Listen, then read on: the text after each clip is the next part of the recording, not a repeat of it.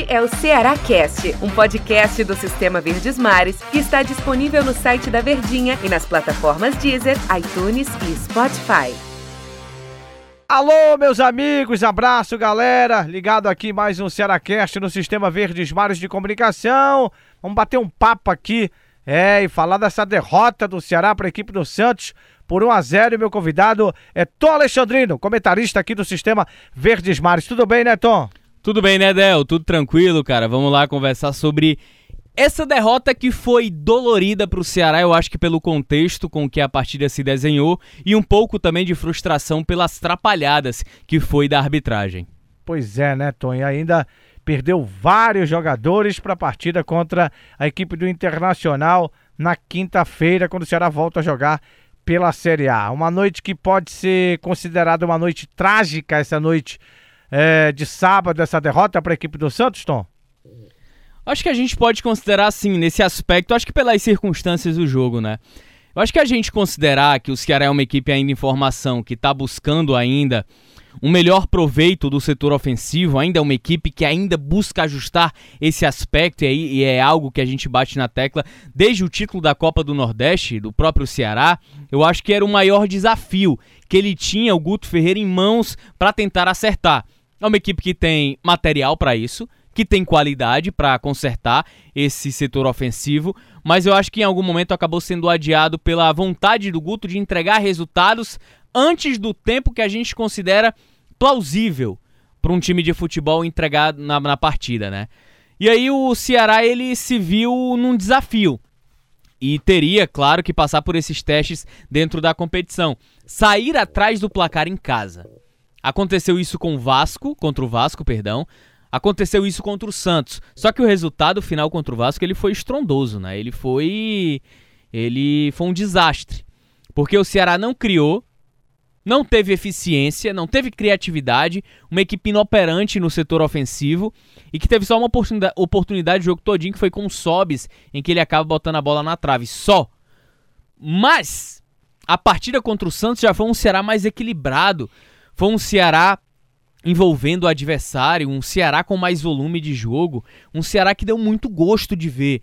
Que apesar da derrota, e, e aí tem algumas pessoas que só conseguem enxergar através da ótica do resultado, mas não o que o jogo nos reservou, ou o que o Ceará nos entregou, é um Ceará que está em evolução, cara. É um Ceará que está melhorando cada vez mais naquele fundamento em que a gente cobrava. O Ceará é uma equipe que joga de uma forma muito clara e que a gente conhece que é, joga num sistema mais defensivo, se, explorando contra-ataque, letal quando tem a oportunidade e muito equilibrado nesse setor. Faltava ter um, falta ter um pouco mais de vocação ofensiva e nós vimos contra o Santos o mesmo cenário do jogo contra o Vasco, igualzinho. Um Ceará precisando sair, um adversário se defendendo muito bem, de muita qualidade para explorar os contra-ataques e aí o Ceará ele conseguiu cumprir muito bem aquele papel daquilo que a gente se espera, né?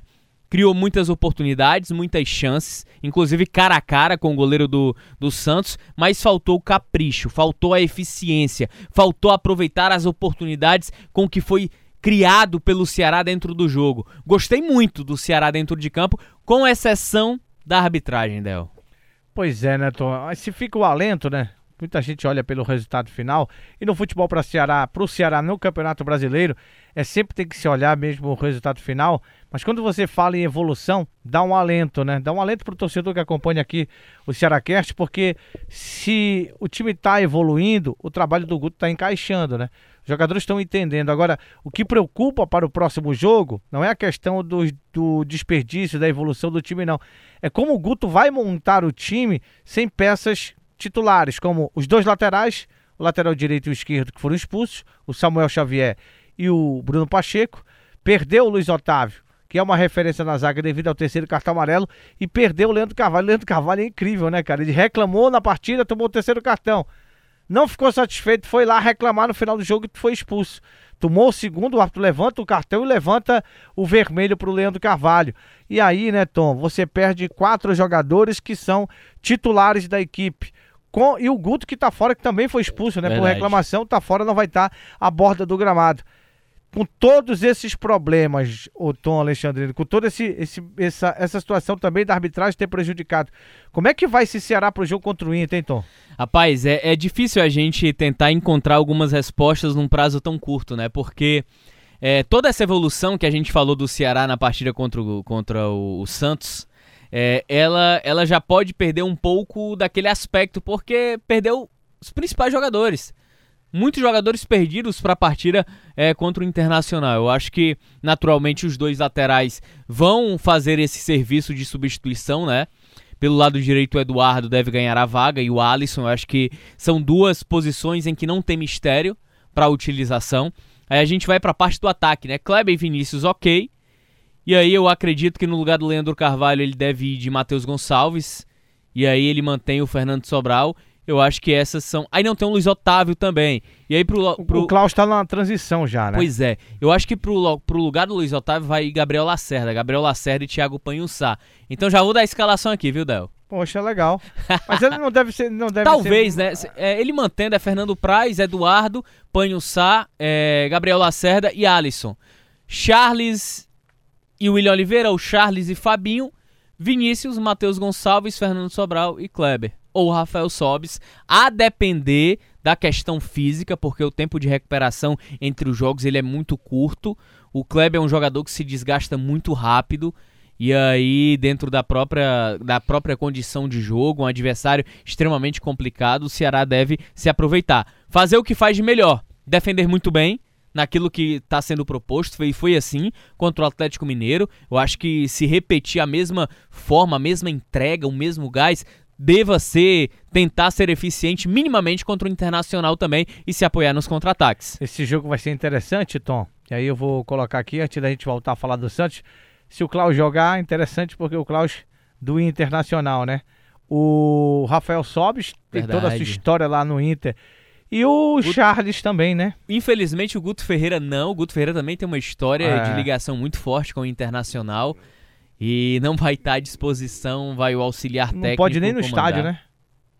É, tem, tem que ver como é que vai ser feito é, isso. Exatamente.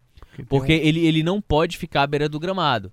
Ele pode ficar nas dependências do estádio, do estádio né? É, num camarote. Mas não pode nem mais. se comunicar, né? Tem, um, tem uns negócios. É, não que... pode se comunicar, mas alguns treinadores driblam isso. E resta saber se ele vai se comunicar ou não. Ele não precisa usar a voz, né? Basta, basta ter uma pessoa do lado dele, ele passa a instrução, o cara passa para o outro lá, lá embaixo. Mas tudo isso, Tom, vai ser para semana que vem, para quinta-feira. Mas o que se pode se lamentar da derrota para a equipe do Santos, Tom, na tua visão? Claro que você já colocou alguns pontos é, que poderiam fazer com que o Ceará tivesse uma melhor é, sorte no jogo, mas a derrota veio. O que, que se pode se lamentar? Você colocou alguns pontos que se pode pensar para frente numa evolução maior, no encaixe maior do Guto, mas o que, que pode se lamentar na derrota para o Santos? Além das chances desperdiçadas, né? Que o Ceará teve inúmeras dentro da partida, foi muito, foi muito volumoso nesse aspecto de criatividade, de ofensividade. Mas o que a gente lamenta é a arbitragem, cara. A arbitragem, ela, ela minou a partida. Ela complicou um jogo que estava fácil. Um jogo que estava sob controle. O árbitro começou a fazer a marcar algumas faltas desnecessárias. Eu não vi falta no lance em que o Fernando Sobral gira. Eu acho que é em cima do Alisson, é do, do Diego Pituca, agora eu não me lembro, não me recordo. E aí, infelizmente, na, na, na queda do pé de apoio do Fernando Sobral, ele acaba pisando no, no pé do jogador do Santos. Um movimento completamente involuntário, um pisão que não foi proposital, não foi violento, não foi excedente, não foi nada disso. Ele, pufo, marcou falta. Não foi falta. O lance de dividida também do próprio Bruno Pacheco, é, em que ele, na minha visão, ele, ele sofreu a falta, ficou sentindo no chão e aí o árbitro deve ter falado alguma coisa, o Bruno Pacheco se irritou, levou cartão amarelo. E aí no próprio lance do Fernando Sobral, o Leandro Carvalho leva amarelo. Enfim, ele acabou minando demais a equipe do Ceará. O lance do Samuel Xavier, com os nervos à flor da pele. E a gente já vinha chamando a atenção na transmissão de que o árbitro vinha complicando o jogo. Não foi falta do Samuel Xavier. O mesmo lance aconteceu na reta final de jogo. Não sei se você vai lembrar, Del. O Rafael Sobis recupera uma bola com o mesmo carrinho com, da mesma forma e ele não marca falta. Segue o lance em contra-ataque do próprio Matheus Gonçalves. Então foi um jogo em que a arbitragem ela foi desastrosa, ela complicou na reta final de jogo, então eu acho que ela foi fundamental para que nós não tivéssemos um jogo mais franco, mais aberto, para sabermos realmente se o Ceará ficaria só naquela de atacar sem eficiência ou o Ceará conseguiria chegar ao empate. Então isso prejudicou demais, demais o espetáculo da reta final do jogo. Del. Sabe o que eu achei legal? É que você sai com o pensamento, você, Tom Alexandrino, que é comentarista, sai com o pensamento aqui no Cearacast de que o Ceará está em evolução, né? Seria muito ruim se perdesse para o Santos e não tivesse perspectiva para futuro, né, Tom? Pois é, exatamente. É porque no futebol assim, cara, a gente só tem dois pontos de vista normalmente, né? O resultado bom e o resultado ruim. A gente nunca consegue ter um meio termo, esse equilíbrio. Isso eu tô falando de uma maneira geral. Tanto do torcedor, quanto também nós da imprensa que temos esse papel fundamental de elo de formar opinião entre a torcida e o time e tudo, e tudo mais, né? Eu acho que a gente tem que enxergar além disso. Futebol não é só vitória ou derrota. Há um meio termo, há uma, uma, uma fronteira entre os dois que é da evolução. Eu acho que se você vence, mas você não joga bem, é preciso dizer que as coisas não estão normais. Ah, venceu, tudo bem. Mas uma, uma hora aquela conta vai chegar. Mas se você perde jogando bem, eu acho que a evolução ela acaba sendo natural para que a vitória em algum momento venha. Então eu acho que fica muito mais a lição. Precisamos enxergar o futebol dessa forma, Del. Valeu, Tom! Valeu, grande Del. Grande abraço, hein? Valeu, galera. Um abraço para vocês que acompanharam aqui o podcast, o Cearacast, mais um podcast do Sistema Verdes Mares de Comunicação. Eu e Tom Alexandrino batemos esse papo aqui com uma plateia espetacular. Tchau, galera. Este é o Cearacast, um podcast do Sistema Verdes Mares que está disponível no site da Verdinha e nas plataformas Deezer, iTunes e Spotify.